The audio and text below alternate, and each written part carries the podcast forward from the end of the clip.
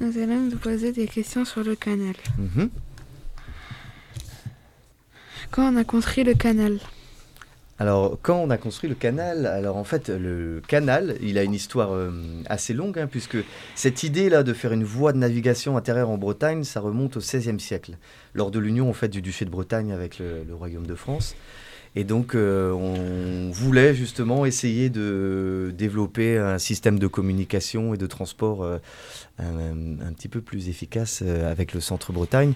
Parce qu'à l'époque, c'était vraiment pas facile de pouvoir accéder au centre Bretagne. On l'appelait même la Sibérie de la Bretagne parce que les routes étaient très mauvaises, que c'était très très compliqué de faire de faire euh, des déplacements euh, à l'intérieur du centre Bretagne. Mais euh, donc cette idée voilà est née au XVIe siècle et ensuite ça va vraiment se développer, on va dire entre 1903 et, jusqu'en 1858, on va terminer complètement l'ensemble du canal et il va être inauguré voilà, en 1858 par Napoléon III. Alors les pierres qui ont servi à construire le canal, a priori, euh, en fait, euh, ça vient certainement de carrières qui étaient, euh, qui étaient de carrières locales, en fait, hein, qui étaient au- autour de, chaque tronçon du, canal. Donc on- avec, avec Annie Verver, nous avons cherché un petit peu des sources là-dessus. On n'a pas trouvé grand-chose, mais a priori, effectivement, ce seraient des pierres qui viendraient de carrières locales.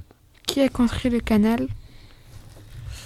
Alors, pour savoir si c'est justement quel type d'ouvriers ou de prisonniers ont, construit le canal, parce qu'effectivement, il y a beaucoup de légendes autour de, la construction de, ce canal, surtout pour le- les tronçons qui nous concernent en- dans le Finistère. Euh, des ouvriers principalement, mais effectivement, on va trouver aussi euh, des prisonniers de guerre, par exemple, hein, entre, 1912, euh, entre 1812 pardon, et 1814.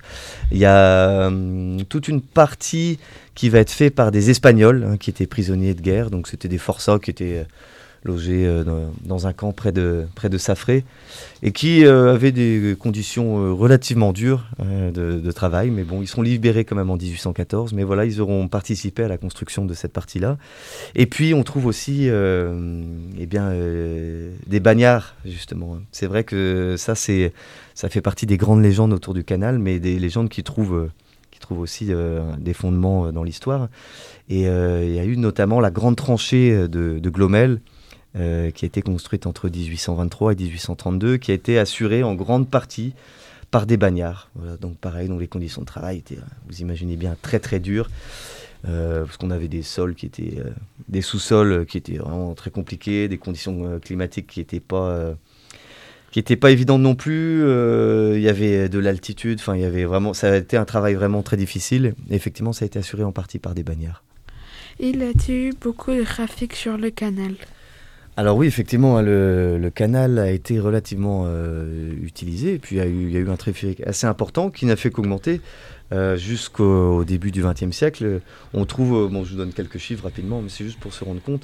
Euh, en gros, on, on a progressé. Euh, donc, je, vous- l'ai dit, il a été inauguré en entier en 1858. En 1859, un an plus tard, on compte un trafic à peu près de 10 000 tonnes sur le canal. Et en 1911, on est passé à 174 000 tonnes. Donc, vous voyez que ça a largement augmenté. Mais euh, avec le développement du chemin de fer, en fait, hein, dans, le- Finistère, et bah, euh, le trafic du canal va finir par, euh, par baisser fin 19e, début 20e, du coup.